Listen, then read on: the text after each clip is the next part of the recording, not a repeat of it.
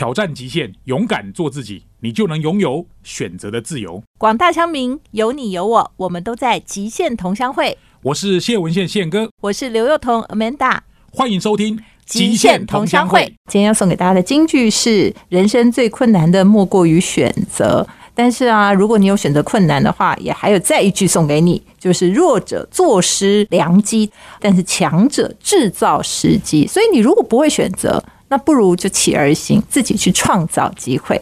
希望我们一起共勉。欢迎收听《极限同乡会》，我是主持人刘彤 Amanda。今天呢，我想跟他分享的故事，或者说我介绍的来宾啊，我觉得。很特别，因为我在知道他的经历以后，我就知道他待过很多很多的地方啊。那我们收听这个节目的听众呢，我相信也很多在科技公司工作啊，或者是在人生的这个转折点呢，会在想说，我是不是应该离开台湾去工作，或者我是不是应该选择不一样的工作？好，那我在猜，今天这位来宾有可能可以跟大家分享一下他的心路历程。所以我现在要介绍坐在我旁边的这位呢。他的名字很特别，他叫 Jerry Bear。然后我听到贝尔的时候，我说：“你干嘛装可爱？” 就他真的姓熊。我让他自我介绍。哎，Amanda，你好，各位听众，大家好，我是 Jerry Bear。那你的中文熊什么？我的中文是熊建宇。哦，熊建宇哦。对。那你现在在 Google 工作吗？你在 Google 担任什么职务？我在 Google 担任亚太策略合作伙伴关系的台湾 Lead。哦，亚太策略伙伴关系听起来很绕口哎。对，很绕口。哦，英文很简单，英文就是 APEC Partnerships。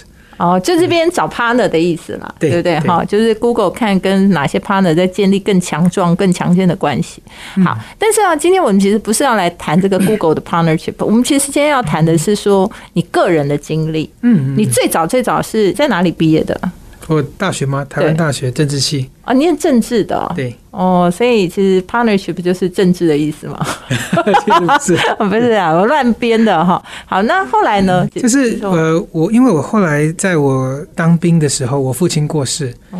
那我父亲的一个遗愿，就是他一直觉得一个遗憾是说，家里三个小孩都没有人念理工。所以第一份工作，就台湾是个理工岛啊，没有半个去念理工的像话吗？对，所以我第一个工作到现在都是科技业。所以第一份工作是一个新创公司，专门做自动分类跟中文的搜寻引擎的。哦。然后后来呢，我就到工研院打打滚了一段时间。对。然后呢，后来呢，我到一个卖 GPS 的当国际的 sales。然后我的人生是到了下一份工作，大概在二零一零年进入瑞轩科技公司。那吴春发董事长对我非常的好。对，瑞轩是做那个电视机、面板之类的，对，就是它是电视制造设计的公司，电视还有音响、音箱这个部分。对，所以其实你的经历跟我们现在很多听众朋友可能都很有关联性，就工研院啊，然后科技公司啊，然后转任了一些职务以后，然后可能做一些科技商品的 sales 啊，嗯，后来到了瑞轩，那你到瑞轩做什么？我一开始是前端 PM，其实有个故事，就是当初我运气不错，有嘉士达啦，有中强光电跟瑞轩的 offer。当然，因为我的薪水很低了，四四万出头，所以大家都觉得很好用哦，所以蛮多的 offer。但是因为我的志向就希望，所以现在如果你只有拿四万多的，不要难过，不要气馁。对不对？我们是到现在，Jerry 拿多少的话，你就会觉得哇，未来是有希望的。好了，没没事，好，那时候是四万多，然后呢？对，然后四万多，然后因为我希望我人生能够走向国际的舞台，但是又没有钱去念 MBA 念书，所以我觉得当初选择瑞轩是因为他做美国的生意，做国际的生意，有机会提供出差。那你那时候英文好吗？哦，我的英文普普通通，但是因为在台湾。一般制造业当中，只要能沟通就可以了。哦，就是基本要求还行啊，还行对。哦哦哦。但是你这样也蛮勇敢的啊，就是其实英文普普通通，然后就想说要国际化，然后也没什么国外 MBA 可以念，然后就借着说这样工作，然后想办法去找到一些到国外的机会。对，可是其实运气很好，是因为二零零八经济状况不好，所以很多朋友那个时候去念 MBA 回来之后都找不到好工作。然后还会笑别人。我等于是对 我等于是公司出钱让我到美国去接头 MBA，其实是蛮不错。社会大学啦，对不对？哈，就是实际商场上的磨练就对了。对，是比较累了，但是呃，像我去的时候，二月份加入，大概三月的时候就开始第一次出差，然后那一年大概六到七个月在美国。哦，那基本上就是白天跟美国的 Vizio 这个公司的所有的 PM 啊、ID 啦、去混，然后把所有东西都 lock down 下来。到我的美国的晚上就跟台湾报告，报告到深夜再睡觉，早上起来再去跟美国的公司啊，打。所以就是要打两份工的意思，就白天一份工，晚上一份工这样子。对，然后你要英文进步很快，你就是要必须能够跟当地的那些美国人能够很快速的来回应对所有的产品、所有的设计。那假日去打篮球，黑人不传球给你，你也能够快速的在跟他 argue 说球给我，这是最快速其增进。实对，英文要进步没有 p e b l 就是用得上的时候就会进步很快。对啊。好，然后那经历了这样的一个 在国际上的国外的业务生涯，哦，等于算是有点像 PM 嘛，哈、嗯业务的 PM 生涯。那你是怎么样？呃，在那个当下，你会想说你要去找寻另外一个机会？嗯，其实是这样，就是因为吴春发董事长，我觉得他是非常伟大、非常厉害的人。好，他没在听啦，不用在这里讲。然后，但是他就是对我很好，就是我进去的时候好像 level 七还 level 八，我们公司大概有 level 三十，董事长三十，我离开不知道是二十七还是二十八之类，反正是比较高的，所以你是从 level 很低的我可能，比扫地阿姨高一级，对，然后爬到几乎是最高。就是 report 给董事长嘛，所以哇，所以你看，听今天这一集，大家可以知道我为什么找 Jerry Bear 吧？他是我们所有的人的一盏明灯。就如果你现在觉得很迷惘、很彷徨的话，如果也只有四万多的话，对，你就可以听听 Jerry 的故事。好，那结果呢？董事长对你这么好，你还走？嗯、对，但是因为那个时候对，有个机会是说，因为他派我主要做美国的公司，那时候有很多，因为我们做电视嘛，很多智慧型电视上面需要很多的内容跟 app，所以我的责任就是在负责在美国谈所有的 app。嗯，所以我二零一四年我就坐了七十趟飞机，在美国本土就飞了五十趟，所以举凡 HBO 啦、Hulu 啦、Voodoo 啦、Netflix 啦、Google、YouTube 啦等等等，你能够想到我都谈过而且。那时候 Netflix 应该还小小的，对不对？对，不算太大了。哦他还在美国，还，在美国。好，这一段其实我觉得大家可能都已经能感受到我为什么请 Jerry Bear 来我们的节目哦。那他现在是 Google 的这个亚太策略 Partnership 的这个呃 lead 哈，但是他的这个人生经历，尤其是在工作这方面的经历，我觉得就是我今天开头送给大家的金句。有的时候虽然人生很难的是选择，但有时候如果你等，可能等会错过时机，不如就站起来去创造。下一段回来，我们来谈谈 Jerry 接下来的奇遇。欢迎回到极限同乡会，我是主持人刘幼彤 Amanda。呃，每个星期五晚上的七点到八点呢，FM 九六点七欢迎广播电台极限同乡会，我跟宪哥呢一起为大家服务。今天呢是我单独专访这个 Google 的亚太策略伙伴。就是反正找伙伴工作的对好对，那但是呢，他的经历很特别。很多人以为在外商工作一定是有非常亮丽的这种国外学历啊，那也可能是说了一口流利英文的 A B C。但是呢，其实 Jerry 他就是土生土长，而且一步一脚印的从台湾的新创科技公司，然后到硬体的公司，然后自己争取，或者是说在薪水很少的情况下，他就愿意说我到美国去打拼。那白天要做工作，晚上要跟台湾联络。那这样经历了，你去谈了很多，就坐了五六十趟飞机去谈内容，然后嗯得到了什么结果？我得到很多 connections。嗯，我发现其实有一个很大的机会，就是当这个产业蓬勃发展的时候，它有非常多的竞争者。我刚刚前面讲的呼噜、乌嘟、这些，现在可能都已经做不好，会被收购。对，那基本上当初一开始的时候，串流非常非常的多，所以每家谈其实我反而取得一个非常好的位置，因为我是 device，我等于是装置，然后每个人都想上来我这个装置上面。但我跟每个人谈完之后，都要知道每一个人的 roadmap。我在跟下一家谈的时候，我就很清楚的可以指出他哪里做得好，哪里做得不好。嗯那这些 connection 也帮助我蛮多。等到二零一五年年初的时候，Netflix 啊、Amazon 啊，很多他们都想进军全世界，因此他们就开始找一些他们本来就认识的在亚洲的人。那我就被他们找到，嗯所以嗯，那时候其实 Google、Amazon 跟 Netflix 都有跟我谈。所以大家看看，其实并不是你需要有高学历，好吗？重点在于说，当环境有那个时机的时候，你必须要出现在那里，或者你必须要刚好是大家认识的人，因为 always trust 或者 always 就是我们有一个关系，他们就会很肯定说，哎啊，曾经有在哪一个公司我看到了谁啊，我觉得这个人不错，那他又有具备我现在想要的条件跟背景，有可能他就是我属意的人选。其实 Jerry 贝尔觉得说我找他来讲，他觉得很奇怪，他心里想说他也没有很那个。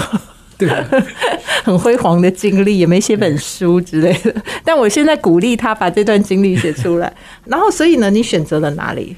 啊，Netflix 找我的时候很有趣，就是他找我，然后我面试聊一聊，到最后之后，他说：“哎，那我们决定选你。”可是那个时候，因为我刚刚提到嘛，就吴董事长对我非常好，而且我的职位也很好。嗯，台湾上市贵的 BU Head 其实也是很大的。那而且 Netflix 的薪水还比瑞轩的薪水低。哦，他提出来的还低一点哦。其实他的位置是一个 manager，但是他当然不可能跟台湾上市公司的薪水来比。对，嗯。那我就跟他说，真的不好意思，我说就谢谢你。那你有没有 backup？我很担心那个我的对口。他说有啊。他你还担心人家 Netflix 吗？他说有另 我觉得这有两种可能，一种就是说你这个人很好，方不要担心；，另外一种就是把自己想的太重要，觉得好像你就是唯一，是哪一种？我也不知道是哪一种，但就是当听到说有 backup。然后的时候我就很开心，那可是他们觉得非常怪，所以那个时候刚好他们的那个一个 VP 比较大的刚好来台湾，那于是呢就来跟我聊一聊。我还记得他就帮我点发卡加 Red Bull，我又不喝酒，然后喝了之后我就晕晕的，然后他就跟我讲说你要 aim high，所以他就来洗脑你的意思。那后来我决定就决定还是去拼一拼，因为我实在觉得这样机会太难得了。哦，就是说其实。在一个舒适圈里待着，或许这样真的蛮好的，然后受到上司的重视，然后自己其实也爬到一定的位置。但是或许人生当中，因为那时候应该你还蛮年轻的吧？那时候也不年轻，大概三十五、三十六了。对，哦，真的。哦。不过我觉得三十五六岁常常会是到人生另外一个转折点，就是说会思考说，我是不是要在原来的地方更加的努力，或者说我应该寻找一个新的改变。对，所以那你那时候后来怎么决定？是不杯吗？呃，也不是。其实我觉得很重要，就是你必须要怎么说？就英文说就是 “follow your heart”。就是我每天都觉得很 guilty，我很想要去，那我安抚自己说不要去。但是因为我竞争心很强，我想要跟世界上最一流的人才竞争，这是第一点。第二点就是我还是觉得要选产业，就是待过台湾这么久时间的硬体硬件的制造。那我觉得应该要选择蓬勃发展的产业，在美国看到这么新产业，对新产业，对新产业新机会。那个时候，中国跟美国的那个 smart TV 的 penetration 都很高，台湾那时候可能三趴五趴的人才用联网电视。假设全世界的人都用联网电视，然后都用手机在看，频宽都很高，都用手机在看所有的节目的时候，那它的市场规模有多大？所以我就决定跳到 Netflix。其实那时候台湾不太知道有 Netflix，因为那时候 Netflix 还是在美国的一个平台而已。而且如果大家有去看过 Netflix 的那个。故事的话，就知道他早期其实还去找过那个 Blockbuster，然后希望说 Blockbuster 能收购他们，他们只想要安稳的在帮人家做一个串流的一个平台。就 Blockbuster 不知道眼睛得了什么病，还是 其实就是这样，就是老的，就是上一个世代的人可能就看不懂下一个世代的一种逻辑，所以就拒绝了 Netflix。对，所以这个故事我在那个另外说书的单元里头，如果我有说过这本书，如果大家有兴趣的话，可以去听听看。那你后来加入 Netflix 啊？那做什么事情？其实，如果你把 Netflix 的内部，它有很多部门嘛。但是，如果你很简单的一划为二，一边就负责 content，就是内容的；嗯，一边就负责 technology 的。那时候我加入 Netflix，二零一五年的上半年，所以基本上大概只有两千名员工吧，所以我算是蛮早期的员工。那个时候并不是全世界的每一个 device，不管是 smart TV、smartphone 或是 set-top box 上面都有 Netflix。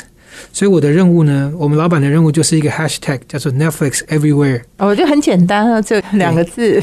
所以就看你怎么样达到这个目的。所以那个时候我们其实想的想法是说，我们原本就跟台湾的晶片厂有联系。对。那我们想法就是说，推出更极致的，那推得更广，利用晶片的深度的 integration，能够往上面去扩散、规模化到各种不同的装置，对，不同的品牌。都有成功吗？哦，蛮成功的哦，所以，所以我觉得我们现在是马后炮，就是也也也不是因为 我们用了很多的尝试了很多不同的东西。那我还记得那个时候刚去的前三个月很拼，然后就撰写了这个计划。那是一个 turnkey 的计划。基本上 turnkey 的 concept 就是手机嘛，你都把它做好了，白牌只要兜起来就可以卖出去。嗯那在电视上做 turnkey 就是说，你把所有的软件、软体都弄好，然后外面的部分都规定好，然后 hardware 的部分都有 approved vendor list，嗯，这样去做就可以很快。有些听众可能不是很了解，但是其实说白了啦，就是现在我们看到的，就是你现在其实很多的联网电视，事实上你基本上在那个遥控器上就有看到 Netflix 按键嘛。那当然，当然是伸出那个按键，其实后面的事情是很多的，好不好？对就是说它其实基本上从一开始的设计，它基本上就要有这个东西，才会有 Netflix 的按键嘛，哈，就直接一按就有这样。对，所以这背后是一个很大的工程。因为你那是第一次从台场跳到国外公司工作，那可不可以跟我们分析一下它的不一样？呃，我觉得第一件事情很 shocking 的就是文化的部分。基本上台湾的台厂大部分都没有太多文化，是因为如果你这一单没有，你公司就要沉了；你下单有，公司又好一点点。你每天都在想下一个订单在哪就起起边的时候，伏伏的意思。对，你没有赚钱，你没办法谈文化，所以你必须要能够赚钱。Netflix 那时候没有赚钱，但是 Netflix 非常的会募钱，嗯，所以它基本上它的市值一直很高，所以它不担心钱，它不担心钱就有文化。第二就是说，Netflix 其实跟一般戏骨公司也不太一样，它其实没有这么多的福利。所以我加入的时候，他还没有，是吗？但是 Netflix 叫零规则，哎，他基本上是说什么都不用规定你，哎，你这，样有打脸人家 Netflix 这本书哦。没有没有没有，他没有 buffet，你知道吗？我到 Google 开会，哦数多少零食啊，他零规则是说他在这些规定上做的很 flexible，但是你的意思是说他很多什么像零食柜啊，什么这些什么它 buffet 都没有实际，对。哦，真的哦，所以人家公司成功有道理的，不是说什么东西都拿来乱发的。那还有吗？还有什么？呃，你看到的差异就是没得吃，就对了 不是他非常的实际，啊，实际。所以他其实很强调 ownerships。哦，跟一般 leadership 不太一样，就是 ownership 基本上就是你自己要 own 一个东西，对有时候 leadership 更重在彼此的协同合作，对，怎么样一起把事情做大。那这边每一个都是战将，基本上自己都要能够有作战能力，对哦，所以某种程度就是你个人的优势要完全展现就对了。对。当然也要合作，但是你个人必须要贡献，否则很快就会拜拜。对对，这个在零规则里头也有，就是他怎么样可以零规则？他就是说，因为我想要聚集的就是全世界最能够管理自己，而且自己最知道自己要干嘛的人，那这样就不用管。好，这个就是 Netflix 的哲学嘛。好，这一段我觉得 Jerry 已经从那个我们原来的那个台厂 好到国际的公司，而且是一个非常新的公司。那接下来他还有一些其他的经历，我们休息一会儿，待会儿回来。欢迎回到极限同乡会，我是刘幼彤 Amanda。今天在我现场的呢是 Google 的 Jerry Bear。嗯，因为他的名字实在太好念了，Jerry Bear，Jerry Bear，就感觉很像是糖果之类的东西。对没有，不过他的人生也没有那么的糖啦，没有那么 sweet，其实蛮辛苦的。对但是我觉得他可以说是很愿意起而行的代表。一方面是他自己说他很有竞争性啊，很想要跟全世界最优秀的人才一起合作。那这样子你去 Netflix 对啦，因为他就是非常重视个人的能力嘛。对那后来呢？你在那边有没有达到什么目标？嗯、对啊，我也要给各位听众一个鼓励，就是去之前都觉得哇，听说 Netflix 很超，听说 Netflix 的人都非常优秀。后来我们去也没有表现差到哪里去。而且更何况他还没有念过什么 MBA 之类的。对啊，后来我刚加入，其实我发现其实就已经是中上了，就是哦台湾的人才经过台场或者中国场的训练之后，对不对？就我们耐操、愿意操、愿意干、其他的都不操，都没有踏实肯干的个性对，。戏骨的，不管任何的公司都没有台湾的操，这是第一。然后第二就是说，我们会有很多实物上的东西，因为你必须要执行出来。那一般美国的公司大部分还是会比较多是 idea 的发想，嗯所以我们其实可以有效衔接的后面这个部分。如果你跟大家谈完很多 idea，然后你这些可以自己发展出 ideas，你后面的执行力都比一般美国的同事平均起来都高一点。所以我觉得是给大家一个鼓励，就是如果有机会加入跨国公司，都不要把自己看太低。不过我觉得这我可以 echo 一下 Jerry，就是说，我觉得常常跟外国公司开会啊，他们最大的功能就是你会觉得说他们真的蛮会想的，天马行空，然后创意无限这样。但是很多时候就是讲完了以后也没有人要做，就是大家就会讲讲完了，然后就很开心就来去喝啤酒之类的。这个是很特别的一种文化，因为他们有全球供应链嘛，就等于说他们常常是那个发想的那个人。那但是就会有很多要赚钱的厂商，就帮他们把他们想象的东西给做出来。所以这个事情，我觉得我们要补足的就是我们如何跨到再往前一步，不然的话，其实后面我们是做的真的挺好的，对吧？对，那你还有什么值得骄傲的可以跟我们分享吗？呃，倒不是骄傲，但是我觉得有几个 打球有打赢人家吗？那，都都有，对，有几个蛮特殊的经验。第一个就是说，Netflix 因为它就是 freedom and responsibility，所以基本上它真的是给你一张卡，你真的都可以随便刷。那譬如说我的工作，因为我们的团队有三个嘛，一个团队负责所有的韩国 device maker，一个负责所有日本的，我就负责 ROW 叫做 rest of the world 就其他国家，其他国家，所以我要飞美国，美国的算是我的。然后伊斯坦堡的、柏林的、哈、哇，阿姆斯特丹的、新加坡的、中国的，哇天哪！都算我们的所以你去了全世界，对，所以我三分之二，这是一个就是间接的职业伤害，就是说在那段期间三四年当中，我大概有三分之二都不在台湾，而且也没有做台湾的事情，因为我们都做 global 的事情，嗯。所以其实就在 personal 的 relationship 上面就没有办法 过得这么好。所以他就没有朋友的意思对，没什么朋友，但是好处就是说，啊、你可以接触到很多不同的文化，接触到全世界很优秀的人才，对，所以是我成长最快速的时候，这是第一个。我觉得，如果你要成长快速，你要跟全世界优秀人才找机会，能够跟他们去做合作、竞争合作。第二个呢是说，Netflix 很特殊，就是它的 review 跟它的加薪的制度，就是说我们每年会有做一个叫做 Three Sixty。那这个 Three Sixty 的 review 呢，其实是跟你所有的 performance 是没相关的。他是说大家都可以畅所欲言，所以希望大家都找更多人，越多人来帮你 review 最好。所以一般人都要找二十个到二十五个人帮你讲 review，上下左右的人同才就你的公司里面的所有人，对、嗯去帮你 review，然后给你很多建言，你从里面去看到别人怎么看你的。对这是第一，对我觉得这是非常好的一个嗯方式，可以看到很多不同的观点。那大家不会互相帮忙吗？就互相帮忙，变大家都可以加薪这样哦。，这个是跟加薪跟 performance 完全脱钩。哦，真的啊那 review 是要干嘛用呢他？希望让你能够进步，哦，所以我们每个人都要写 constructive 的 feedback。这跟一般像 Google 不可以不写吗？啊不可以不写啊，希望多写一点。写完之后，哦老板们一般都还会公布。哦，对，所以你感觉好像都没有参与别人的话，也是蛮危险的。对就好像你跟大家都不来往这样。对，其实你还是要 collaboration。嗯，然后第二个就是加薪的部分呢，它很注重 top of the market，也就是你要配市场上最顶尖的薪水。我们如果想加薪，我们就要提供两个东西。第一个东西就要提供其他公司给我的 offers，所以他鼓励你去看看，说你可不可以在其他公司找到更好的工作，对，所以像那时候 Visa 的都会给我 offer 嘛，然后或是其他什么 就拿来做 reference check 就对了。我就把他们的人事、他们的主管，然后电话都给老板说，哦这些人给我这些钱，那你要不要帮我留下我，对对，对对，就是书上写的很。清楚的 keeper test 嘛。对对对，有有有，所以他其实今天是来帮我们证实《零规则》这本书的内容。嗯，那后来你离开 Netflix 以后去哪里？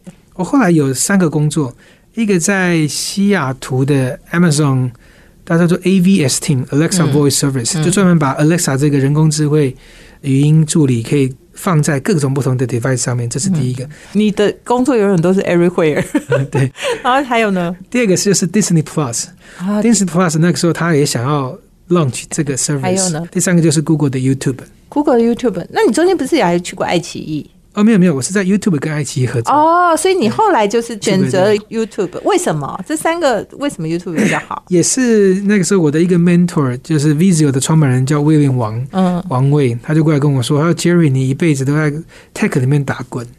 那因为 YouTube 是唯一一家公司提供给我非科技业的机会，他提供我去做内容。哦，剩下的还是叫你做老本行就对了啦。他说你要你想想看，刚刚有没有硬体先转那个就是软体新创，对不对？然后现在软体新创就要转内容，对，嗯，所以我觉得很有趣哦。这也是 Google 很特殊的文化，就是 Google 面试的时候，他会在乎四个领域。那只有一个领域叫做 RRK Role Related Knowledge，就是说在这一个得分上面，我铁定不是最高分，因为我没有真正做过内容。嗯但其他的不管是 leadership 啊，不管是 problem solving 啊，等等等嗯，execution 部分我都得比较高分，所以他才 hire 我，给我这个机会去做内容。那在 YouTube 的时候，我是做 China 的 content partnerships 的 lead，基本上我是在 YouTube 内部负责对所有中国的内容合作伙伴，像爱奇艺、腾讯、阿里巴巴的优酷、央视、浙江卫视或是湖南卫视，芒果卫视等哇，等哇。你的资历真不简单。刚刚那个逻辑是先在美国混完了，然后接下来后来就混全世界，然后混全世界以后，接下来回去混中国，这样大概是这个逻辑对吧？对，大概类似这样。而且你在串流，对不对？我在嗯 Netflix 做过，Netflix 叫做 S 法，它是 subscription based 的订阅制的，对，那是要付钱的。然后呢？那 YouTube 是 free 的、啊，free 的是是 AVA 的，就是广告补助的，对。然后两边都是两边最大的，了解。所以那我在那个 Netflix 做的是科技，那我在 YouTube 这边做的是内容，那所以串流行业我就非常的熟悉。那我可以不问一下，就是刚刚从美国到全世界，又回到中国。工作的感受有什么差别？虽然说你还是以 YouTube 的身份了，但是我觉得就长期在中国工作嘛，有什么差别？中国其实是非常活力旺盛的一个国家，嗯，至少当初了，当然现在有些变化，但是它是活力非常旺盛，然后基本上他们都会想很多不同的路，他们也会天马行空，跟美国人天马行空不太一样。嗯美国天马行空通常都是要怎么样做大，怎么样做，嗯他们是怎么样可以做到一个极致，某个点做的比较深入。哦，因为他其实必须要跟美国找出一个差异，因为美国基本上就是 Great America 嘛，对不对？所以它就是什么都是大，就大大大。对，但是中国的话，就是说你面对一个这么大的，所以你可能就是要找出我在哪里可以做到好好好，对不对？大概逻辑是这样因为。中国内部的竞争其实非常激烈，嗯所以你光人也是很看内容，多，有为你有 VTV，你有爱奇艺，嗯你有你有优酷、优爱腾就出来，你还有芒果卫视等等等，光一个内容产业在这里面都非常竞争，所以你无论如何都在想怎么跟别人做 differentiation。对，对，所以他们要做的非常极致，我觉得这是第一个。第二就是说，中国公司我其实是蛮推崇，就是他们总是能够想方设法，最后能够去 adapt。就是事实上，你想想看，中国跟我们是完全封闭、完全不同的两个世界。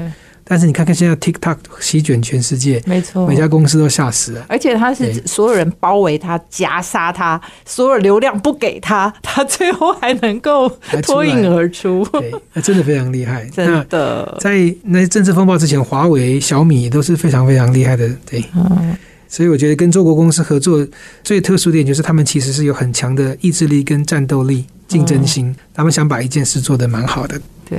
今天找这个 Jerry 来讲啊，他就是娓娓道来了他的人生经历。但是我觉得这个人生经历对所有我们在职场上正在听这个节目的朋友，应该都有蛮大的启发。至少我啦，我就会觉得说，很多事情你不站起来去改变，然后去尝试做一件事情，世界之大，你其实是真的没有体验过。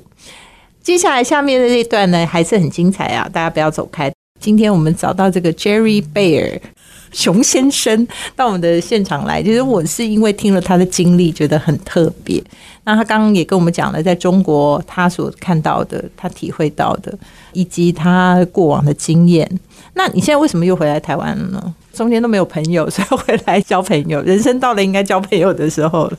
啊也不是，第一个就是，其实 COVID 是改变我生命蛮多的部分，是因为 COVID 的关系，所以没办法 travel。嗯那大部分都回到台湾。那我也认识我的老婆，然后在一起，然后生了小孩。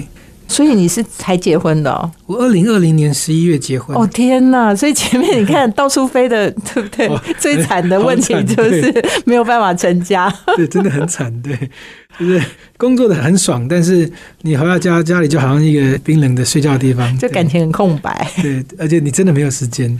所以我觉得第一个就是因为家庭的关系，第二个就是说，刚好我现在老板也来找我一个机会，就是说台湾其实需要在 partnership 这边需要一个人来处理这所有的事情。那你想想看，其实台湾有这么多好的科技公司，那有这么多好的文创跟这么多的机会，如果我能够把过去的经验在海外，因为我在海外的经验都是看 Netflix 啦，看 Google 怎么样做 global 的 expansion，如果能够来台湾某程度一起来做的话，那我觉得是能够对台湾这个地方跟对这个市场、这个社会都有所贡献。我觉得这是我觉得没有意义的事情就是决定回来贡献家乡的意思，就对。啊。对，而且挺有趣的啊，因为过去我们在做 global expansion，像 Netflix、像 YouTube，其实都跟台湾的很多的不管是晶片啦，或是制造商都脱不了关系。嗯，那如何今天利用这一块土地上面所有的资源串接起来，然后把这个部分的力量越做越大？我觉得这是真的是很有意义，而且很有机会的。嗯，那既然你讲到这里了，那你可以不可以给我们在听的人，因为其实我们听的人就很多都是科技公司的人员工或老板或者是从业人员了哦。那你会怎么建议他们？就是从他人生的角度上，就是他的事业发展，或者说他对于 local、global，然后这些东西他怎么取舍？就有一个过来人的经验，你要加入那个没有感情的 的人生哦，就是真的诚实的告诉大家你的建议。其实我觉得一开始你讲的很有道理，就是说事实上很多东西都是有际遇，而且是时机。那我个人是觉得，那个 Netflix 副总给我的一个建议是很重要。第一个就是 aim high，我说你 always 一定要把自己想成没有 ceiling。如果你来做，能够做到多大，这是永远要问的第一个问题。嗯，然后第二个呢，就是说你要 pick your battles。这是另外一个 Netflix。刚刚我那个稍微解释一下，aim high 的意思就是说，你不要为自己设天花板，你要永远去想说，就是人家讲的嘛，就是说，如果我如果设定目标到月球，那我如果没有飞到月球，我至少应该也飞到半路了，大概这个意思。对，好，那第二个呢？第二个是我进 Netflix 之后，因为我做了很多东西，对，那那时候老板又建议我另外一个建议，就是说叫做 pick your battles，就是你要挑你的战场，也就是要更聚焦啊。对，所以我觉得那怎么聚焦呢？我有一个建议，就是我觉得。你还是要回来问看你的本心，就是到底你想要什么。嗯，那我觉得现在在我这个年纪，然后把串流产业也摸透了，那我觉得现在回来台湾来做目前能做的事情，是我觉得非常顺其自然的，非常自然的。嗯，就是你要选择你真正能够立足的地方，就是选择一个战场，选择你的立足点，或者选择你自己的，就是。位置好，那你就可以在那个地方生根发展。还有吗？这都别人给你的，你都没有一点自己的体会哦。没有，我 我自己的体会其实就是刚刚讲的。我觉得你要 follow your heart，一定要顺着自己的心，因为到最后勉强下来，我觉得台湾也是一个蛮压抑的环境。很多人都觉得，好吧，那老板不喜欢或干嘛，那我就继续做，为了赚钱等等等。我觉得千万不要，你一定要顺着自己的意，做自己开心的事情，把自己开心事做到最好。你才有机会成为这个领域里面最杰出的人。嗯，当然，我觉得这样讲，或许大家也会觉得说这不是很容易，因为大家都会觉得我有一些很多现实的考量哦。嗯，但是有的时候鸡生蛋，蛋生鸡，就是很多人说我的下一份工作或下一段感情或下一件事情在哪里，那我常常就会跟大家分享说，那你现在不站起来，那你就没有空去找，也没有空去看，所以就永远不会有下一个。没错，所以你看，我减薪从瑞轩管这么多人，然后去一个做一个 manager，manager 对，还有 everywhere。然后呢，我从做科技做了十几年，那跑去做内容，嗯，然后现在从做国际，那回来台湾，每一个都是一个 risk 嘛，但这是 follow 自己的本心，所以我觉得我做的都很是很愉快的，嗯，自己的选择就会自己甘愿受，那就会做得更好。好，希望今天 Jerry Bear 的故事呢，可以给很多听众朋友更多的启发。今天非常谢谢 Jerry Bear 到节目里来，谢谢，谢谢 Amanda。今天呢，我们邀请了 Jerry Bear 呢，从他这个跨国打工仔的人生，然后希望给大家一点启发哦。那我个人有三个感想，第一个感想就是，其实我们真的不会因为先天的条件而限制我们不能做什么。就很多人认为我可能没有念 MBA，我就没有办法到跨国的公司工作。我的英文不好，我就可能没有办法离开我本来熟悉的舒适圈。我做的很好的事情，我就不能放弃。如果放弃的话，我前面的付出就等于是没入成本。其实这些通通都只是我们自己想给自己的限制。假设你愿意放下这些，其实或许你会看到一个新的风景。那第二个想法呢？就杰瑞贝尔的过程来讲，我们知道，其实很多时候人生就是选择，就是你要选择深耕感情，你要选择深耕事业，你要选择深耕任何一件事。其实你在哪里付出，或许那个地方就有回报；你在哪里没有，或许那个地方就会感觉比较空白。那为了人生的平衡，我觉得 Jerry Bear 最后说的很好，Follow your heart，你还是必须想想，回头看看自己的心，跟你说你想要什么。那第三个呢，就是其实有时候蹲低只是为了跳高，就是你在每一个转换的时候，其实很难一定就是步步高升。很多时候我们都需要失去一些事情，然后换取一些我们的机会。所以这个东西就是你要去评估，有时候承担一些风险，或许你会得到更大的回报。今天希望大家会喜欢我们的节目，我们下周再见喽。